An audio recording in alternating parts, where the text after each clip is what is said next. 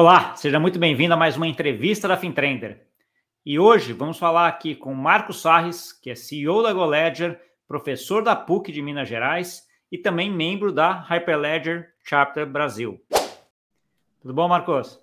Tudo bom, Gustavo? Muito bom estar aqui novamente batendo esse papo contigo.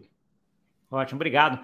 A gente fez aqui uma vez, eu estava até olhando aquela vez que nós fizemos lá atrás, já faz muito tempo, né? A gente falou sobre até tocando, é, parte de eleição, né? Usando, utilização de blockchain nos processos eleitorais, etc. Depois a gente até comenta um pouquinho sobre como é que isso se desenvolveu aqui.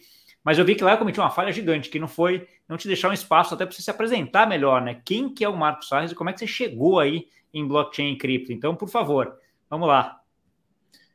É, bem, a minha história é, como profissional, para mim, se resume a basicamente uma palavra: eu sou um programador. Tá? Isso é o que basicamente eu fiz a minha vida toda. Tá? Então, essa quando eu, eu, aprendi a programar muito criança, tá? na década de, de 80, né? e naquela época era diferente. Hoje em dia a gente encontra, né? a gente consegue, até incentiva as crianças a começarem a, a, a toda essa jornada do desenvolvimento. Mas na minha época, não, assim, você tem um computador pessoal em casa, era algo que estava começando a aparecer. Né? Você tinha aqueles computadores de escritório, mas eu tive a grande sorte de, de repente, aparecer como se fosse um brinquedo, um equipamento chama, chamado MSX, que tinham duas versões, um chamado Hotbit, da Sanyo, e outro chamado Expert, da Gradiente. E eu ganhei um Expert da Gradiente. Né? E ali meu mundo mudou, né? onde eu basicamente descobri minha, minha vocação, porque eu ganhei um expert e não ganhei mais nada. Né? E, e, quem, não, quem não se lembra da época, né? ele veio um console, um teclado e só. Então, é, você precisava de uma televisão para ter um monitor, né? uma TV de verdade, não era um monitor feito como, como de hoje. E você precisava de um equipamento externo para gravar alguma coisa, senão tinha que utilizar os cartuchos de memória é, não regravável. Então, eu não ganhei nada. Então, basicamente, a minha, meu dia a dia era pegando livros de, de programação. É, minha mãe trabalhava, eu, na tarde, né, colocava a televisão dela em cima do Expert e eu programava a tarde toda. É, e aí, quando terminava o dia, minha mãe chegava e queria assistir a novela e eu tinha que desligar o computador e perdia tudo. E no dia seguinte eu fazia tudo de novo. Então eu descobri a minha vocação, né? Assim, uma hora você tem que perder tanto tempo, né? Digitando linhas e linhas de código, né? Com o tempo isso evoluiu. Ao longo do, do depois eu me formei, né? Como bacharel é, em ciência da computação pela Universidade de Brasília. Um pouco mais tarde tirei o meu, o meu mestrado também pela Universidade de Brasília, focado em, em segurança da informação. É, nesse meio tempo, entre um bacharelado e um mestrado, eu montei, né, eu junto com alguns amigos, nós desenvolvemos o primeiro firewall comercial feito no Brasil, uma empresa chamada Acker, é, no qual se tornou, depois de alguns anos, uma das dez maiores empresas de segurança da informação do Brasil. E ali foi seguindo minha carreira, né? A gente desenvolvia os sistemas, né? Os sistemas desenvolvidos no Brasil, de, principalmente de firewall, mas também de filtro de conteúdo, anti-spam, em toda uma linha desenvolvida no Brasil, e boa parte daquilo, o início, pelo menos, a, e, o foco em geral de qualquer empresário programador é iniciar programando e depois se tornar né, um palestrante, né, que é, aliás, uma das minhas frustrações, é como a empresa, quando a empresa cresce, você para de programar e você começa a dar palestra, você começa a vender, né, você entra na área de negócio. Tá? Mas a, a, ali seguiu a minha carreira e isso seguiu uma linha. A Akia foi uma das linhas de, de empresas de tecnologia, em geral tentando voltar para a parte de inovação, né? essa é meu mindset, né? onde eu penso o que, que tem de novo aqui, o que, que tem de, de interessante, e começa a desenvolver alguns artefatos. Né? E basicamente nessas etapas, né, entre algumas iniciativas, algumas é, é bem-sucedidas, outras muitas mal-sucedidas, é, eu cheguei hoje na GoLed. Tá. Como é que você chegou em blockchain especificamente, ô, Marcos? Eu diria, talvez, como é que você conheceu o Bitcoin, vai, que acho que foi a primeira. Imagino que você já atua também. Em geral, todo mundo chegou em blockchain, etc., pelo Bitcoin. Foi o teu caso também? Como é que chegou aí? É, eu tive assim sorte de, de acontecer algumas coisas. Né? Numa das iniciativas que eu estava trabalhando, né, eu estava numa empresa de logística, tá? uma, na verdade uma startup que queria ser uma empresa de logística para fazer ali logística de, de transportadores autônomos, autônomos interligados com distribuidores, atacados e assim por diante. Né? E dentro dessa operação, eu via a quantidade de informação que um caminhão sai, de um transportador sai, para levar uma mercadoria. Então, é um pedaço da Receita Federal, é um pedaço da tiver produto agrícola, um pedaço da Secretaria de Agricultura do Estado, um pedaço da NTT, enfim, eles chamam de manifesto, né? E eu comecei a pensar, tá, como é que faz para integrar isso, né, para criar um modelo digital, né, para que você não tenha que levar um calemaço de papel, né, e, e também não tenha que fazer APIs para ficar se comunicando com todos. Né? Imagina, você para num posto fiscal e ele tem que ver se a Secretaria de Agricultura está no ar para verificar se aquele carimbo está ok. Então ali começou a, esse pensamento. E aí teve uma sorte, né? Quem me, quem me conhece sabe que eu sou irmão do Rafael Sarres, que é um, que é um, um, ele já não dá mais aula, também foi professor de universidade na área de transações eletrônicas e criptomoedas, tá? É, e é hoje um especialista dentro do Banco Central, é, muito voltado na, na, na época. ele publicou dentro de outros projetos, tem uma publicação de um trabalho dele chamado SALT, que é uma simulação do SPB em blockchain. Isso lá em 2017, 2016. Tá? Foi utilizado, é, foram vários testes, um com Ethereum, outro com Hyperledger Fabric, outro com Corda e assim por diante. O Hyperledger Fabric utilizado foi o 0.6. É muito, muito antigo. Tá? Eles fizeram uma análise e dali saiu, inclusive, um projeto que, existe até hoje, que é o PIR, que é um blockchain que eles têm hoje. Isso antes do, do, do CBDC, tá?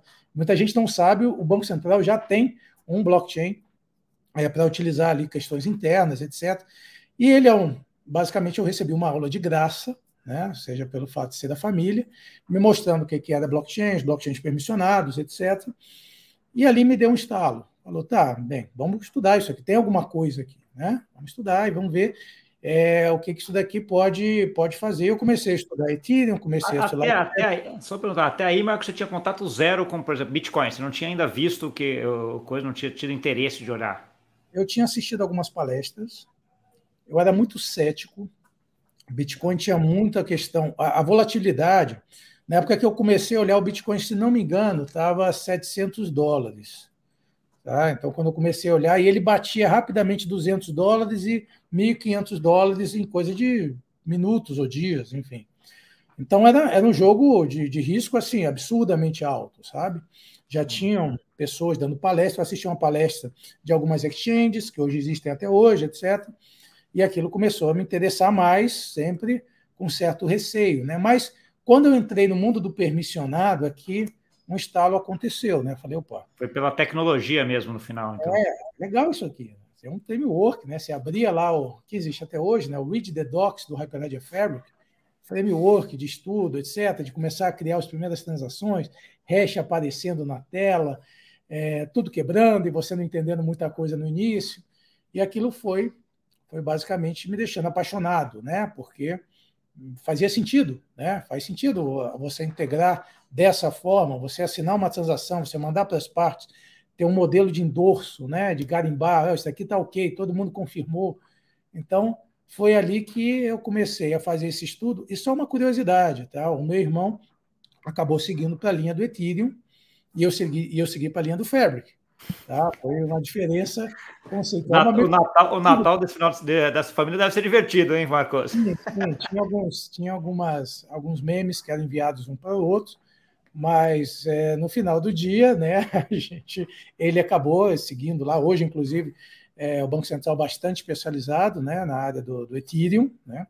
E eu segui aqui pela linha do Hyperledger Fabric, pelas questões até de mercado, tá? Nem tanto, é claro, tem, as tecnologias têm diferenças bem interessantes, cada uma com seus potenciais, mas no mercado, quando a gente, eu pensei aqui, pelo fato de eu morar em Brasília, eu pensei sempre no regulador, né?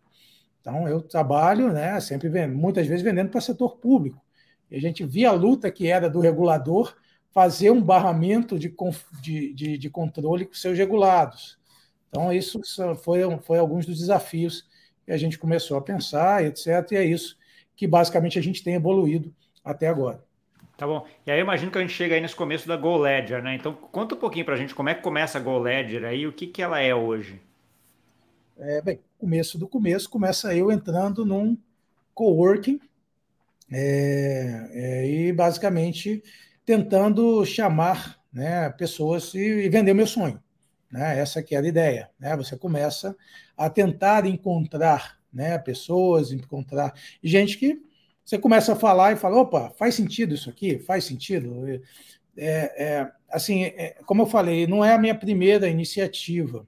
E como qualquer modelo de startup, tá, você precisa, primeiro, conhecer pessoas que estejam do seu lado para poder chegar do outro lado, né, que tenham a mesma visão que você. Então, em geral, você faz isso dando mini palestrinhas, né? Fala, oi, esse fulano acho que, acho que, acho que cabe, né? Aí você fala, aí tem muita gente que fala, não sei e tal, enfim.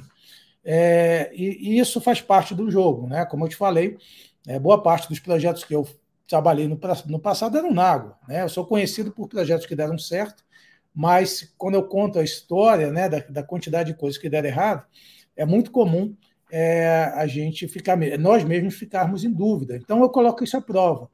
Então, conversando é, é, com, com, equipes, etc., acabou que eu angariei né, uma boa equipe de sócios e uma boa equipe de profissionais, basicamente chamando pessoas da, da, da, da academia, etc., para trabalhar com a gente.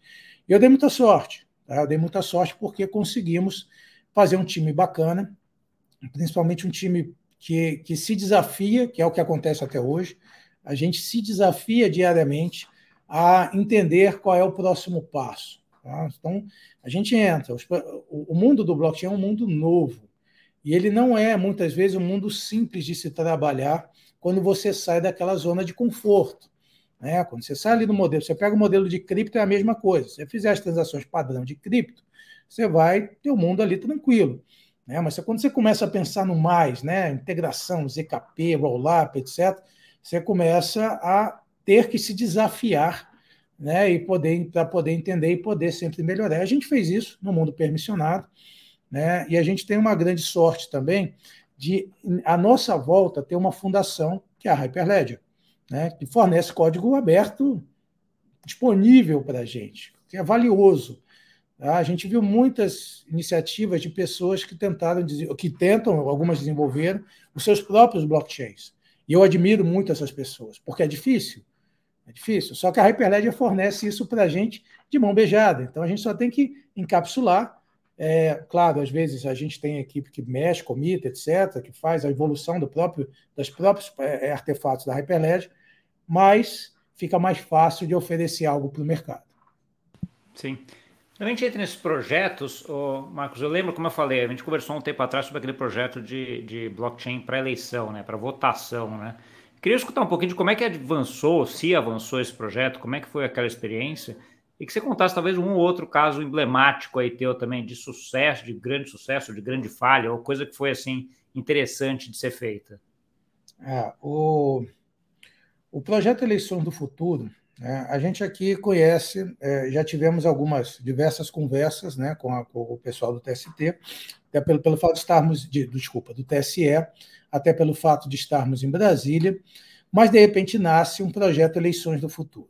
Tá? O projeto foi capitaneado pra, pela, pela alta cúpula é, do TSE, com o seguinte obje, objetivo, e pelo menos foi o que nos foi passado no meu entendimento: diminuir o custo dos artefatos presentes na zona eleitoral. Tá? Então, assim, importante não confundir, não era eleição em casa, não era home voting, tá? não era para você votar no seu celular, e sim para você ter um artefato simples dentro de uma zona eleitoral para realizar essas operações. Então, isso foi jogado né, para o mercado, muitos vieram com identificação, muitas, muitas empresas com identificação de pessoas para poder fazer a, a validação do, do, do voto. E o que, que nós propusemos? Tá? A, a gente já tinha diversos artefatos, então nós propusemos uma plataforma completa de eleição, que partia da identificação do eleitor. Como é que era feita essa identificação? Usuário e senha, um servidor de acesso qualquer, como OpenID, os servidores como Google e Facebook, padrão, eu gravo os, os resultados de uma operação de usuário e senha, ou via biometria digital. Então, você usa o seu dedão, e o contrato inteligente da GoLedger validava isso e pegava a prova de uma biometria, não a biometria, mas a prova, e jogava dentro do blockchain para auditoria futura. Foi essa pessoa que realmente votou, você conseguiria fazer isso, fazer essa validação. Qual é o problema? Não se pode ter é, ligação do eleitor com o voto. Privacidade, é lei. Então, precisou se desenvolver o método de credenciais verificáveis, né? que hoje é uma, uma, uma forma de você ter ali uma prova de conhecimento, é, não necessariamente zero, mas é um modelo onde você coloca ali uma forma de garantir que aquela informação veio de um lado sem ter a informação em si. Então, como foi feito, tecnicamente falando? Foram três blockchains. Tá? Então, um blockchain para identificação, que emite um token. Tá? Esse token a gente chamou de cédula eleitoral digital, que se comunica com o segundo blockchain que troca esse token, para não ter essa identificação. E a partir não deixa nenhum rastro. Tá? E a partir dali, que é o modelo basicamente de credenciais verificáveis. O segundo blockchain valida aquela informação que joga para o terceiro, que basicamente liga o token com o, com o candidato, gerando um voto. É, é, o mais simples, né? o contrato inteligente mais simples do mundo, que é onde você tem ali uma, um livro do razão de token validados, né? de, com credenciais verificáveis e, voto, e candidato. Você faz essas duplas e no final você faz uma contagem. Isso gerou um aplicativo né, que foi gerado. A gente fez a demonstração. É era um dia inteiro de, de, de foi, na, foi na, durante as eleições municipais. A gente fez, no nosso caso, a apresentação foi feita no, na zona eleitoral de Valparaíso de Goiás. Brasília não tem eleição municipal. É, e aí aconteceu um caso interessante, por quê? Porque a gente foi lá, montou e não tinha internet lá. Era uma zona eleitoral, uma escola, sem internet, sem nada. Então a gente montou todo o ambiente ligado no meu celular. Tá? E funcionou bem, estava funcionando bem. Até que, de repente, a gente ouve um barulho de helicóptero e desce o presidente do TSE com um milhão de, de jornalistas. É, com a comitiva inteira. Comitiva inteira. O que, que acontece quando você tem muita gente no mesmo, no mesmo a local? Internet a internet cai. E aí eu corri para tentar ver se tinha internet, mas ele foi direto na nossa zona eleitoral para votar. Então foi aquele momento de tensão, né, do tipo, vai funcionar, gente, câmera filmando, sabe, televisão, Globo, SBT, e eu lá, isso daqui vai aparecer a mensagem de erro. Quase, quase, tava quase colocando bombril na antena ali, né, para ver se não, não tinha pô, problema. Aquele momento que você prende a respiração, você, você começa a ajeitar o seu celular para ver se vai dar certo. Enfim, eram vários votos, né? A plataforma você precisava votar para. Era, era simulado, então não tinha candidato real, era tipo uns nomes fictícios. Então tinha para deputado distrital, federal, senador, etc. E o presidente da, do TSE da época votou em todos, menos no, no, no candidato a presidente. Ele falou que era para não criar polêmica. Então, no final, a gente teve ali essa plataforma. Né? A primeira pessoa que votou foi, foi exatamente o presidente do TSE. E depois disso, é, a plataforma ficou no ar, a gente validou, mas infelizmente o projeto não andou. Tá? A gente, claro, depois queria ter esse projeto, né, utilizar os nossos artefatos para serem utilizados, mas nós não conseguimos, é, até pela toda a polêmica né, que a gente sabe que existe em relação ao TSE. Nós aqui da parte técnica acreditamos né, que parte dessa polêmica, né? Ela às vezes poderia ter uma tecnologia para apoiar, porque uma das características do blockchain é garantir que um determinado código-fonte é o que fez aquele registro, né? Que a dúvida não é a troca do código-fonte. Então, é, uma das missões do blockchain é falar: foi esse código-fonte aqui. Esse aqui é o que validou, esse registro aqui veio disso aqui. Se alguém trocar alguma coisa, não vai funcionar. Então, mas infelizmente, né, acaba que às vezes a polêmica é maior que a tecnologia, e a gente não conseguiu sair do outro lado. Dá sequência. Apesar, apesar do, de certa forma, o piloto ter sido um sucesso e conseguir cumprir ou checar tudo aquilo, tudo aquilo que ele se propunha a checar, né? Sim. Ao final do dia, a gente, claro. Pra, mas para a gente, sabe, Gustavo, mesmo em projetos, a gente trabalha com inovação. Inovação, a gente recebe desafios todo dia. Tá? É muito comum o cliente falar aqui, ó, meu, o meu modelo de processo é uma indústria desse tipo, etc. Me diz como você resolve. Porque ele já tem uma gama de sistemas, de plataformas, etc. Estão resolvendo o problema dele. Ah, como é que você prova para ele que ele vai resolver de uma forma melhor? Em geral, com demonstração, com provas de conceito, as famosas POCs.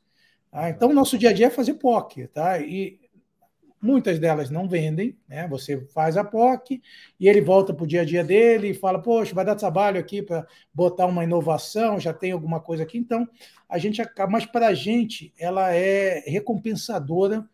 Em, numa, cada etapa que a gente faz vira um conhecimento novo para a equipe da GoLedger. Então, hoje, a gente, cada dia, a gente está melhor é, do que nós fazíamos no dia anterior. Né? Cada dia a gente tem conhecimento melhor, a equipe cada vez melhor, a ponto de hoje, né, o CTO da GoLedger ele é reconhecido mundialmente como um dos maiores especialistas em Hyperledger Fabric do mundo. Samuel Venzi, que é o CTO da GoLedger, ele é hoje um dos. É, ele tem lá uma, como se fosse uma, uma certificação de Hyperledger Fabric Specialist, que são acho que seis ou sete pessoas da Fundação Hyperledger que tem. Então é um nível que a gente foi chegando porque a gente se desafia, né? Nem sempre com clientes pagantes, mas sempre com, com bastante. Com, é, é, nos dá uma, uma, uma grande recompensa interna poder realizar essas ações. Que ótimo. Conta para mim um outro, algum outro caso emblemático que você tenha ah, feito, Marcos, algum que, sei lá, provavelmente já começou, que já está entrando em produção. Tem, tem algum nesse sentido? É, a gente tem muitos projetos, né, e muitos, às vezes, é, eu particularmente gosto dos projetos que é, a gente tem. A, a, a Goleder tem ou teve clientes de, de grandes, né, como Petrobras, Banco do Brasil, Eletrobras, etc. Mas eu gosto, às vezes, de desafios pequenos. Né? É, recentemente chegou um, um, um projeto para, eu não vou entrar nos detalhes do cliente, mas para licenciamento de veículos é, é, voltados para a Detran. Né? Então, é, um projeto, apesar de ser simples, tinha algumas nuances interessantes em relação à forma como os ativos iam se comunicar, etc. E ele tinha uma questão de tempo sabe? Então, isso para a gente é, é bacana, sabe? Você falar, o cliente precisa de um blockchain, em coisa de duas semanas ele tem que estar com tudo em produção. Tá? Então, essa é uma, essa é uma questão que a gente, é, a gente sabe a jornada do blockchain de desenvolvimento como é. Né? Às vezes, se você não tiver ali é, com um conhecimento perfeito, você vai acabar levando né, um tempo muito maior do que deveria tá, em, relação, em relação a isso. Mas é claro, né, você acaba tendo outros projetos que também são gratificantes das mais diversas formas. O próprio projeto da Petrobras tá, é um projeto que, que para a gente é muito gratificante, porque ele não envolve apenas um desenvolvimento. Não, ninguém nos passou é, inicialmente aqui, ó, faz, desenvolve isso aqui. Ele é um projeto que, é, na verdade, a gente já está no segundo, mas ele, os dois envolvem estudo. Então, a gente passa em sessões de mentoria o primeiro projeto é para validação de estoque de gás natural dentro de gasodutos. Tá?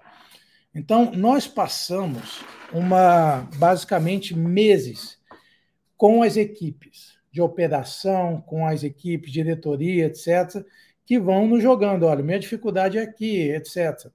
E isso, para a gente, é, é gratificante porque ali a gente entende o valor de um blockchain tá? onde você vê que a, o fato de informações serem distribuídas, às vezes você tem que puxar informação de outro canto e etc. E ninguém confia em ter só um, um, uma origem do seu banco de dados. Vamos criar um banco de dados aqui, uma API. Não, é algo que precisa ser tratado de forma distribuída. E ali nós fomos vendo como isso podia ser construído. Até que no final, o segundo projeto, é um projeto que envolve né, questões de, de créditos de carbono, também integrado ao mundo do gás natural, e as coisas começam a se encaixar. Né? Então, de repente, eu não estou apenas fazendo questões de estoque, questões de, de valor de ativo, questões financeiras, de repente a gente começa a fazer questões que vão valer a pena para a sociedade. Quando eu penso em créditos de carbono, é algo que a gente está pensando na melhoria do meio ambiente, na melhoria do mundo, etc. Então, tudo isso começa a trazer para a gente uma gratificação que a gente não necessariamente teria é, se não estivesse trabalhando em blockchain. Entendi. Migrando um pouquinho para a Hyperledger, Marcos, uh, você tem um papel lá dentro, dentro da Hyperledger e a Hyperledger tem vários uh, projetos diferentes, né? Bezu, Fab, Fabric, todos esses assim. Como é que você vê essa diversidade ali dentro e, e onde você atua mais? É importante entender o papel, né, a divisão dos projetos dentro da Hyperledger Foundation. Em geral, a Hyperledger foi criada através de um projeto, né, da, aliás, é muito comum as pessoas confundirem Hyperledger com IBM, porque o primeiro projeto da, da Hyperledger nasceu de um projeto, se não me engano, chamado de Open Ledger ou Open Blockchain, da IBM. Tá? Era um projeto interno da IBM para fazer um blockchain corporativo, etc.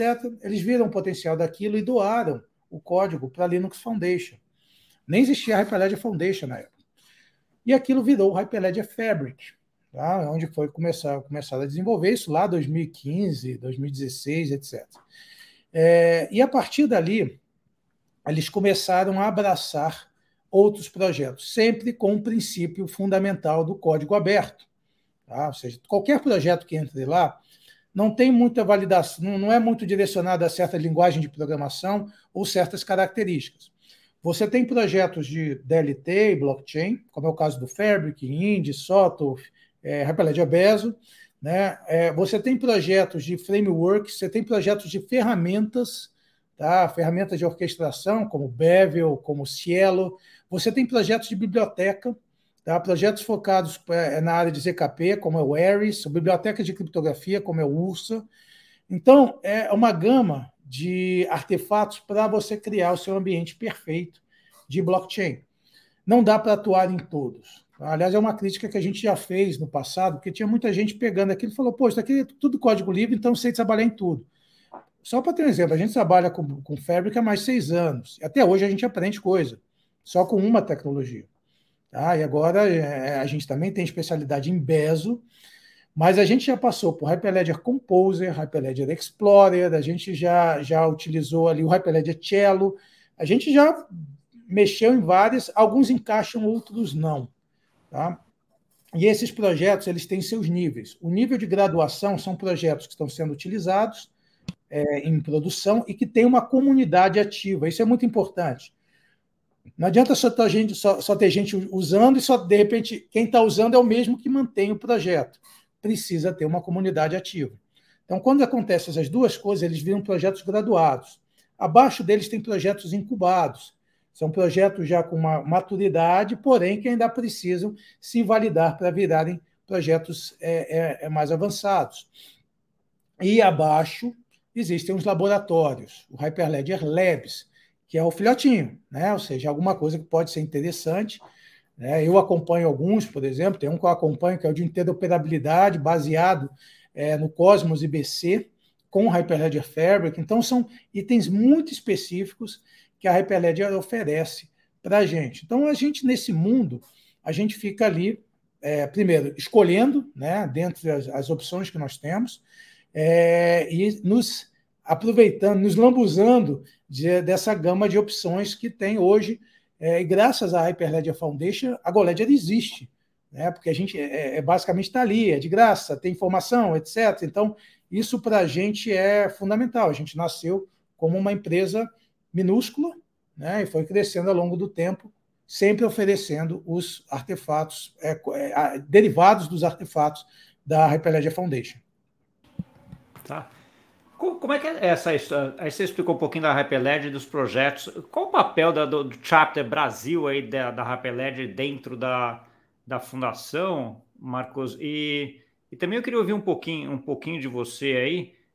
Como é que foi essa surpresa, não sei se foi surpresa ou não para você, de ah, o Banco Central vai utilizar o Hyperledger Bezu?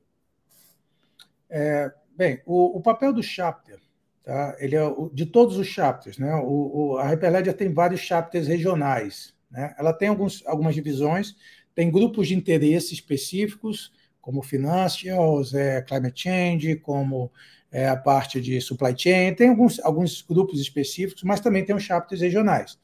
É, Itália, África, Japão, é, Índia, que é o maior de todos. Né? Então, são chapters regionais. E existe o Brasil. Tá? É, do, nos anos de 2021 e 2022, é, eu fui vice-chairman do Hyperledger Chapter Brasil, que foi é, de forma muito competente liderado pelo Renato Teixeira, né, um especialista em desenvolvimento da Oracle. E ao longo desse tempo, a gente basicamente tinha algumas missões. Né? Na, aí cada um tem, coloca a sua prioridade. Qual foi a prioridade né, que eu me coloquei na época, que foi divulgar projetos? Tá? Antes, desde o início, a gente recebia muita reclamação, às vezes algumas coisas em alguns grupos, ah, não tem projeto em blockchain, blockchain não serve, etc. Então, qual foi a minha missão? Achar os projetos, sabe? E colocar as pessoas para falarem. Tá? É, então, a gente começou a achar não apenas achar, né, mas fizemos, nesses dois anos, foram mais de 20 e tantas meetups de projetos, tá? de projetos que existiam, tá? de cartório, de identidade autossoberana, é, de registros médicos, etc. Então, isso dali foi uma das missões, e é uma das missões dos chapters regionais, mostrar os projetos, mostrar o que, o que a, a, os artefatos HyperLed está sendo feito.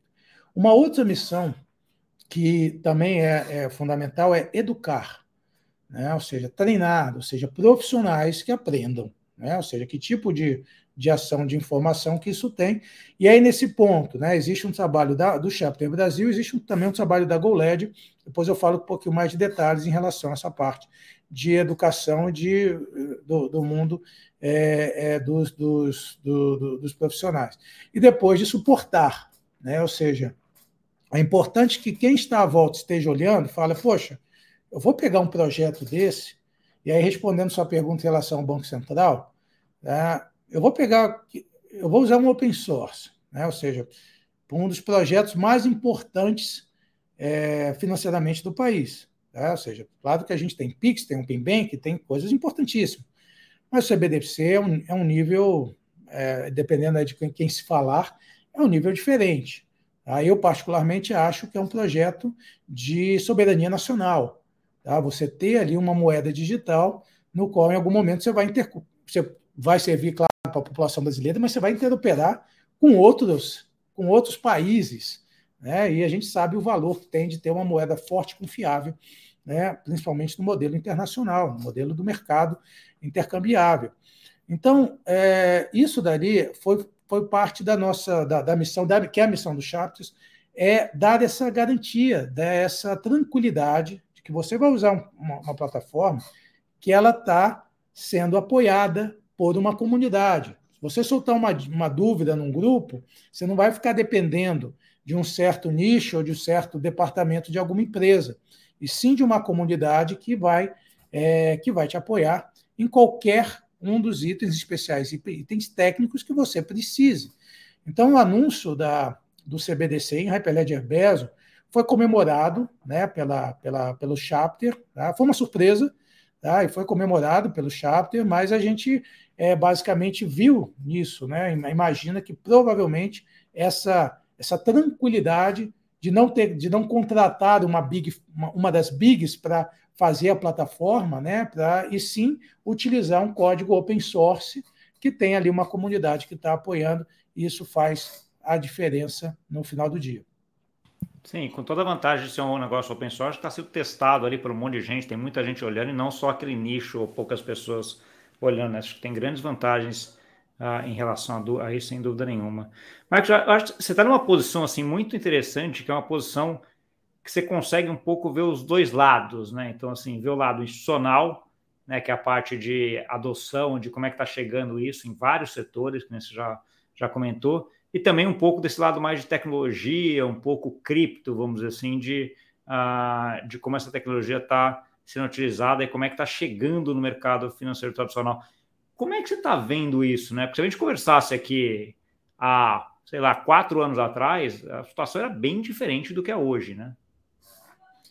É, o, o mundo da inovação, né, ele sempre tem uma, algumas inovações não vão para frente, né? Quando a gente olha no passado, né, você vamos pensar até algum, alguns, algumas coisas é, mais caseiras, tipo a, a, TV 3D.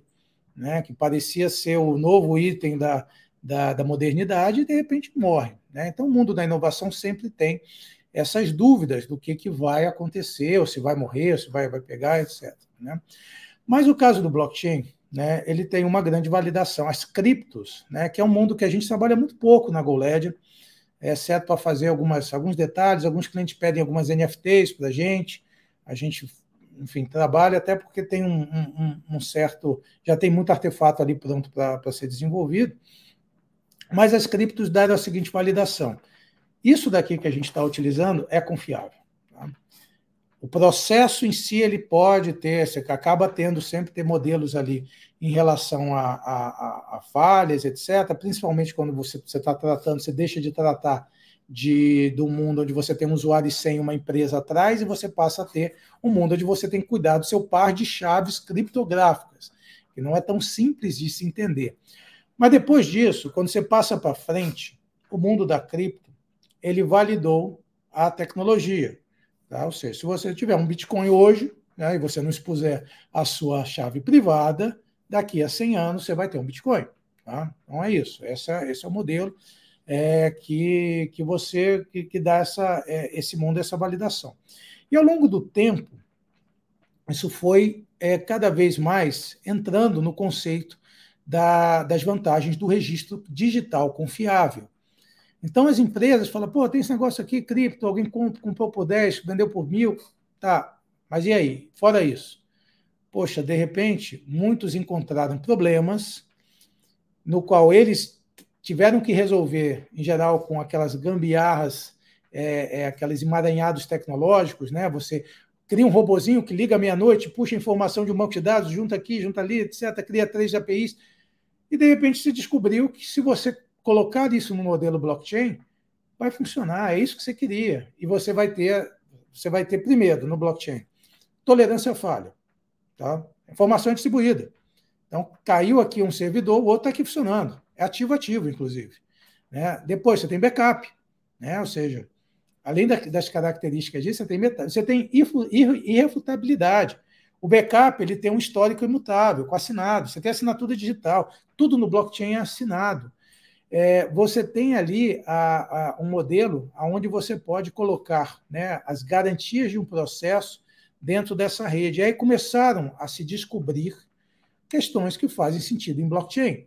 Né? Seja, poxa, vou fazer uma integração com quatro, cinco, dez players aqui. Para que, que eu vou criar, ficar aqui discutindo quem vai ficar com o banco de dados central? Se de repente eu posso fazer um modelo onde eu tenho aqui vários nós e todo mundo compartilhando. Então, esses exemplos começaram a, a acontecer, né? e a partir dali você começou a ter casos de uso. Né? E os, os que eu gosto mais são aqueles que não viram cases na imprensa. São coisas que foram. Às vezes você entra dentro de um, de um, de um, de um cliente, o cliente está lá já está utilizando uma redezinha Hyperledger, subiu 3, 4, 5 peers, 5 nós, e está funcionando e está resolvendo a vida dele, é, que antes ele não resolveria facilmente, sem precisar criar um modelo, etc., chamar a imprensa, etc. Eu gosto bastante disso. Isso está acontecendo a cada dia que passa e mostrando o valor do blockchain. E ao longo do tempo a gente acaba que começa a conhecer projetos que começam a entrar dentro do core dos negócios. Tá? Que aí já é um mundo diferente. Aí já não é, é, é. muito comum a gente não conversar com a equipe técnica, conversar com a equipe de negócio, a equipe de business, se level, né? onde o sujeito fala: Poxa, eu quero pegar aqui o meu processo e fazer com que ele fique mais rápido, produtivo, confiável e que meu cliente final veja o valor disso. Então, só para ter um exemplo, né, a gente vai voltar aqui para um, modelo nosso, a Goled está desenvolvendo, junto com a Eletrobras, o selo Procel em blockchain. Tá? Por quê? Porque no final do dia, é, você tem aquele adesivo na, na, em geral, a gente é mais comum de ver em geladeiras, etc., mas ele serve para qualquer equipamento elétrico, garantindo a eficiência energética, e você precisa, de repente, começar a evoluir né, no modelo para que você tenha garantias é, de que aquele selo não foi fraudado. Para fraudar o selo, basta imprimir um adesivo numa gráfica. Então, como se faz isso. E quando a gente entrou nesse projeto, a gente conversou muito com equipes de negócio. Sabe? Basicamente era só negócio, só sessões de design thinking para entender o processo, tá? antes da tecnologia. Tá? E isso, é, é, como eu falei, são ideias que, inclusive, não nasceram nossa, tá? nasceram deles. Quando eles falam, vamos, temos que resolver isso aqui, como é que faz? Ah, faz um QR Code, ah, mas como é que garante é, todas as etapas do processo? E a, a partir dali, os próprios organizações, os próprios clientes estão chegando à conclusão de que o blockchain tem um papel fundamental quando você quer aumentar o valor do seu processo. É, o que eu acho fenomenal de todos esses vários exemplos que você deu, Marcos, é que você, tem que aprender o modelo de negócio de todo mundo, no final das contas. Você está aprendendo, né? Não é que tem. Você está aprendendo para olhar e falar assim, ok, ó, aqui dá para melhorar, ou ele vem com um problema e você vai resolver, né? Então, assim, é um pouco dessa parte boa da tecnologia, de que é entender o problema, ver quais são as dores e daí você vê como é que encaixa. Né? Então, acho que isso aqui é, é bem, bem interessante. Eu até vejo por que, que você tem essa, toda essa motivação e todo esse interesse, porque é bem desafiador nesse sentido, né? Porque você entende da tecnologia, mas você não entende desses outros casos de uso. Então, você tem que ir lá entender e ver como é que encaixa, né? Cada cliente é um caso novo. Tá? É. Então, é. a gente entra... Entrou um cliente agora que pô, vai fazer gestão de análise de satélite com possibilidade de crédito no futuro, tá? para agronegócio.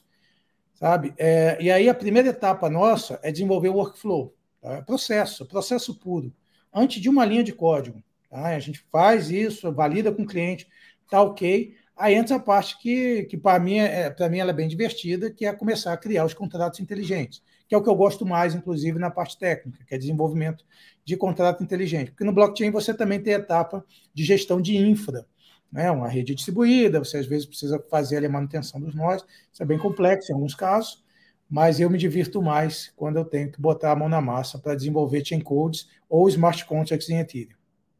Tá bom. Você citou o ponto da, da, da educação uh, também aí da GoLedger, Marcos. Eu queria que você colocasse um pouquinho esse ângulo da GoLedger e eu também o um ângulo de professor, né? Você dá aula também sobre tema, sobre sistema de blockchain, etc., que é, que é um tema bastante complexo, vamos dizer assim. Né? Como é que é o ajuste da didática para ensinar um tema complexo? É, o, a jornada, em geral, do conhecimento, a gente conhece, começa mostrando o problema. Tá? Então, só para a primeira etapa, é, basicamente, a gente tenta mostrar é, até questões culturais. Né? Ou seja, por que, que você vai dar valor? Por que, que você vai criar um blockchain? Você vai dar valor a alguma coisa? Né? A gente começa a mostrar é, que hoje né, você, as pessoas estão dando valor a ativos digitais. Né? Não apenas Bitcoin, mas etc. Você, de repente, qualquer é, quem, por exemplo, mexe com jogos online, começa a ver que você pode ali, em algum momento, ter um, um avatar ou alguma coisa assim que tem valor para certas pessoas. Tá? Então, essa questão da valorização né, do mundo digital é, é, é o início de uma jornada para entender a outra ponta, que é o seguinte: olha, ao final você vai a gente mostra como o blockchain pode ser um pedaço desse valor, né? Basicamente é o cartório que dá essa essa validação e a gente tem todos todas as suas nuances, tokens, NFTs e assim por diante, para que no final a gente comece a mostrar o desenvolvimento. Beleza, agora que você já entendeu para que serve, vamos entender a fazer. Né? E, e, aí o meu conhecimento ele é específico né, em relação a desenvolvimento Hyperledger Fabric e Ethereum.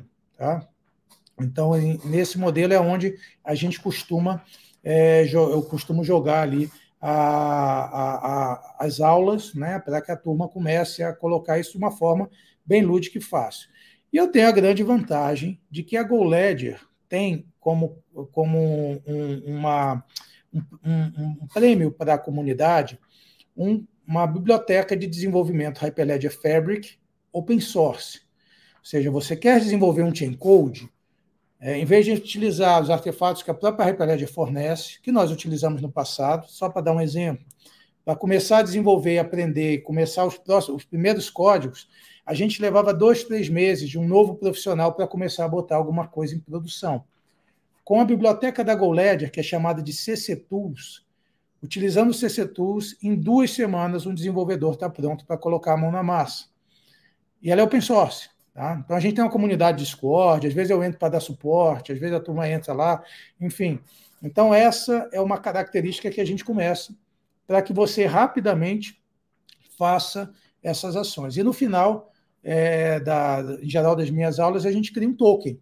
Tá? A ideia é que você cria ali um token, né? não com padrões RC20, tá? mas um token normal, só para que você possa ali imaginar como seria feito né? um modelo de tokenização de algum ativo, é, no, nesse caso utilizando a biblioteca CC Tools. Ótimo. Em cripto tem um, tem um tema que está muito forte, uh, Marcos, que é o, é o, é esse tema de Zero Knowledge, né? Zero Knowledge ou Zero Knowledge uh, para criptografia ou para privacidade. Né? Então, assim, esses dois coisas. E a parte de account abstraction também, que está vindo, acho que em paralelo aí, que é uma parte de você conseguir utilizar isso sem ter essa dificuldade de ter só uma chave privada e perder a chave privada, etc. Como é que você está vendo esse, esse movimento aí? Uh, e eu sei que você já até citou aqui na, na conversa algumas coisas de Zero Knowledge, que você já estão dando uma olhada. Como é que você está vendo esta parte da tecnologia, de Zero Knowledge principalmente, mas de Account Abstraction também, para no caminho de uma popularização ou de uma, de uma situação onde as pessoas e os governos, os reguladores, fiquem mais confortáveis em utilizar a blockchain? É, a questão da privacidade, o Zero Knowledge vem muito no modelo de privacidade. Né? Então, muita, muito utilizado né, os conceitos dos EK-SNARKs, né, para que você tenha aquelas provas de conhecimento, né, utilizado em algumas redes são específicas, tem redes que são feitas só para isso, para que você tenha um máximo de privacidade. Né? Principalmente quando você entra é, em plataformas que foram criadas para que você rode no ambiente público. Tá? Então, isso daí é algo que é uma evolução é, em alguns casos, né, você acaba tendo esses conceitos para serem utilizados também em redes privadas, né, você quer algum tipo de, de informação, trazer uma informação externa, né, e ter a garantia de que aquela informação foi validada. Então, existe um grande estudo em relação a isso, existem diversas bibliotecas para poder, poder trabalhar. Né? O Ethereum tem uma, toda uma gama de, de, de ações forcadas só em ZK Snarks, por exemplo. Né? Então, isso daí tudo está sendo é, um grande estudo para que você possa ter esse modelo mais, mais, é, é, com mais privacidade possível. Porque esse é um grande desafio do blockchain. Tá? Então, quando a gente pensa né, o que está acontecendo com o ZK Snarks, etc., você começar a segregar a informação, é ali que é o grande desafio, porque muitas vezes você encontra uma questão, processos que precisam de privacidade. Você precisa, dentro do mesmo processo, né, ou seja, é, que uma que você tenha, sei lá, 10 atores na rede, mas sei lá, que um, um, nem todo mundo veja tudo e todo mundo esteja dentro da mesma rede. Então, esse é um modelo que existem diversas ações a serem realizadas né, nas redes é, públicas, principalmente, mas quando a gente pensa no mundo privado, eu particular, a gente vive no mundo do Hyperledger Fabric, que tem alguns artefatos muito elegantes para se trabalhar com privacidade dentro da mesma rede. Né? Então a gente consegue, é, principalmente trabalhando com um conceito que é chamado de Private Data Collections, aonde dentro do mesmo blockchain eu consigo fazer ali um modelo onde certas organizações têm toda a informação e outras não, de uma forma automática. Tá? Então, é, ele, ele, é, ele, ele já mastiga tudo isso para a gente e eu já não preciso fazer essas ações. Mas quando eu começo a pensar em ter, de repente, alguma coisa maior, eu posso ter múltiplos blockchains, tanto em redes privadas, públicas, etc. E o Fabric, na verdade, já fornece isso. O conceito do Fabric é a rede ela pode ser formada de vários blockchains, que são chamados de channels. Tá? Então, no final, se eu quero ter a privacidade entre diversas organizações, às vezes, além do PVC, além do Private Data Collection, eu posso colocar também é, vários channels. Tá? Então, isso é uma evolução ao longo do tempo, é, porque a gente acaba tendo essas questões de tanto de privacidade, mas também de interoperação entre redes, que são, se você vai ter que jogar um, um ZK Snark de uma rede para outra, ou um OLAP, alguma coisa assim, você vai precisar ter um modelo de interoperação. Isso também é um outro desafio. É, a gente tem também trabalhado nisso, principalmente com interoperação entre redes Fabric e redes Ethereum, EVM compatible, né? Então, ao final, inclusive um dos nossos últimos vídeos do canal sou eu fazendo um exercício é, de um conceito chamado é, é é, hash time locks, tá? que basicamente é a interoperação entre, a, entre ativos para troca de ativos dentro da mesma rede. Locar um ativo numa rede, liberar em outra e vice-versa, de acordo com certos parâmetros, né, conceitos de bridge, etc. Então, tudo isso, é, isso é uma evolução. Tá? É, mas ainda tem muito estudo. Né? Então, quando você começa a pensar nisso, a gente mesmo conversando, vendo com as pessoas que estão atuando junto ali dentro do, do LIFT, né, que é o projeto que está apoiando o CBDC dentro do Banco Central, tem muito estudo em relação a isso. É porque você não pode ter uma falha, né? É, é um, é um modelo que, ao final, você tem que ter algoritmos e protocolos muito bem definidos para que você possa para que você possa atuar, né? Então, testes, né, validações, etc. Ao final do dia, provavelmente a gente vai ter uma gama de artefatos para todos os tipos ali de validações, seja de privacidade ou de interoperação. Entendi. Aí bate uma dúvida para mim, Marcos, que é o seguinte: vamos supor que a gente consiga. Eu entendo que essa parte está em estudo e ainda não está, talvez, maduro o suficiente para utilização no sistema, tanto quanto uma, um CBDC, um negócio que depende ainda de uh, talvez alguns testes para serem feitos. Mas o, o mercado indo para esse movimento, onde a gente vai ter aí Zero Knowledge resolvendo questões de, de privacidade dentro de redes públicas, permissionárias ou não, a, a gente não poderia ter um movimento de a, redes não permissionárias ganhando espaço em relação a isso, até pelas comunidades e tamanho das comunidades, ou, você acha que isso daqui não tem nada a ver? Eu acho que as duas, as duas, as permissionárias e não permissionárias, continuarão convivendo aí para frente? É, existe toda essa, essa questão né, de você, em algum momento, poder ter né, um modelo de redes públicas né, e elas fazendo ali todo o papel necessário. É, porém, existem algumas questões que ainda precisam ser resolvidas. Né? Quando você pensa né, em modelos, em, em, em, processos que são muito valiosos para certos grupos? É complicado você colocar isso numa rede pública, por mais que você esteja utilizando os, os artefatos criptográficos corretos. Né? A gente sabe que não existe segurança perfeita. Então, se eu criptografo um dado, etc., jogo ele para uma rede pública, alguém em algum momento descobre a chave, é, eu posso ter problema. Mas eu posso utilizar todo o ferramental. A gente, por exemplo, a GoLed tem parceria com a Dynamo, que é uma empresa de HSM. Tá? Então, a gente, nossos artefatos, você consegue utilizar, criar uma rede voltada com, em vez de ter a chave privada em qualquer lugar, você vai ter dentro de um, de um ferramental é, é, de altíssima segurança. Mas mesmo assim existe todo um processo a ser a ser trabalhado. Tá? Então isso daí no final do dia você tem que colocar na balança o que que o que que você precisa nesse momento, nessa né, nesse modelo. E sempre lembrando que a grande maioria das redes públicas elas têm custo, né? Então é, e aliás é uma das coisas que eu mais admiro, tá? a questão do custo. Ah, custa caro, etc. Que bom, né? Que bom que custa caro né? porque é isso que faz o Ethereum, por exemplo, ou qualquer rede EVM compatible, ser a maravilha que é, uma maravilha tecnológica. Quem estuda a fundo o modelo das EVMs, como eles usam as Partition Merkle Trees, como eles fazem ali os, os Concert Storage dentro da rede, ali que a gente vê o valor que tem aquele, todo aquele modelo, que é para funcionar de uma forma pública né, para que e mesmo assim evitar que alguém maluco qualquer ou alguém mal intencionado consiga, consiga destruir a rede, colocar lixo na rede e assim por diante.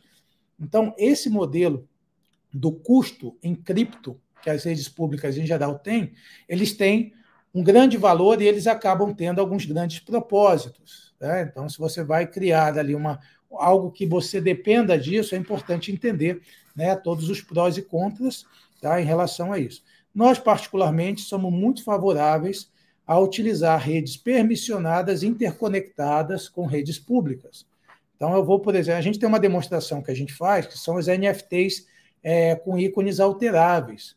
Então, NFT, em geral, você grava os, os artefatos num IPFS, é, a imagem, etc. Só que, ao invés disso, a gente grava os artefatos numa rede Fabric. Então, o que isso significa? Eu consigo alterar as, é, não apenas o, a imagem, mas as informações, o JSON do, do, do, do NFT. Então, eu consigo ver ele mudar e tudo mais, e eu ainda consigo dar o grau de mutabilidade necessária, pelo menos do histórico. Né? Então, é aquela, aquela informação que não vai ficar uma informação fixa, porém, é uma informação ali que eu tenho todos os detalhes se eu precisar. Então, são alguns dos itens que provavelmente eu acredito que vai evoluir no futuro, essa paridade entre redes públicas e redes é, é, permissionadas. Tá ótimo, Marcos. Aí tá chegando perto do, do, tempo aqui, cara, puta, aprendi lote, eu tenho um monte de coisa aqui, acho que você tem, sei lá, além da capacidade técnica muito boa, entender muito da, dessa parte bem complexa, você tem uma capacidade didática muito boa para explicar, então assim, para mim foi Foi ótima essa conversa. Eu queria te deixar um espaço agora para você colocar uma mensagem final e também onde o pessoal continua essa conversa contigo. Maravilha. É, é, é, a mensagem que eu acho que eu passo em praticamente todas as, as, as apresentações e quando a gente tem algum espaço para falar. Se você ainda não conhece o, o blockchain, né, se você seja da área de negócio, seja da área técnica, conheça. Tá? O blockchain ele resolve problemas, ele cria, é, ele aumenta o valor dos projetos e ele traz ali algumas características que são fundamentais para a, diversos projetos e diversas, é, é, diversas plataformas que estão no ar ainda hoje. Agora, se você é desenvolvedor, dê uma chance ao blockchain. Tá? Isso a gente fala para todo mundo, né, que muitas vezes, pela é, desenvolvedores que estão ali né, com mais dificuldade em realizar algumas operações, ao conhecerem as tecnologias blockchain, vão ter ali já uma gama de ferramentais extras para poder trabalhar e poder utilizar nos seus próprios projetos. Quem tiver interesse em conhecer, converse com a GoLedger, a equipe da GoLedger fala de blockchain por prazer. E, aliás, para finalizar, eu queria aqui fazer um agradecimento à minha equipe tá? e aos meus sócios, né? no qual, sem, sem eles, isso daqui não seria possível. Tá? Eu costumo, inclusive, brincar que eu faço muitos vídeos técnicos, mas eu uso muito dos conhecimentos, das, dos artefatos desenvolvidos pela equipe. Então, no final do dia, eu basicamente estou trazendo uma carga de competência de que essa equipe é capaz e que, graças a Deus, eu consigo aqui poder utilizar e poder fazer a GoLedger crescer é, graças a esse trabalho competente e graças aos nossos clientes que nos deram alguma oportunidade para poder realizar essas ações. Então, essa é a mensagem que eu queria passar aqui para quem estiver aqui nos assistindo. Tá ótimo. Muito obrigado, Marcos. Depois eu vou pegar esses links até e colocar aqui na, na descrição também, para quem quiser ir direto lá e já acessar direto a GoLedger e, e você, LinkedIn, esse tipo de coisa, até para continuar essa conversa e te procurarem. Adorei o papo, parabéns aí pela trajetória e por tudo que você tem feito e sucesso para frente. Maravilha. Mais uma vez, sempre um prazer conversar contigo. Muito obrigado, Gustavo. Valeu.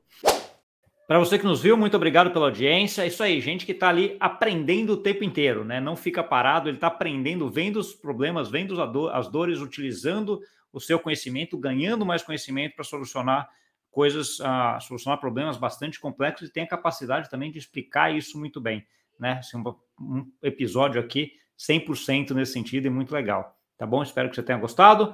Se tiver gostado, não esquece de compartilhar com aquele amigo e amiga que gosta desse assunto, se inscrever no canal e até a semana que vem. Tchau, tchau.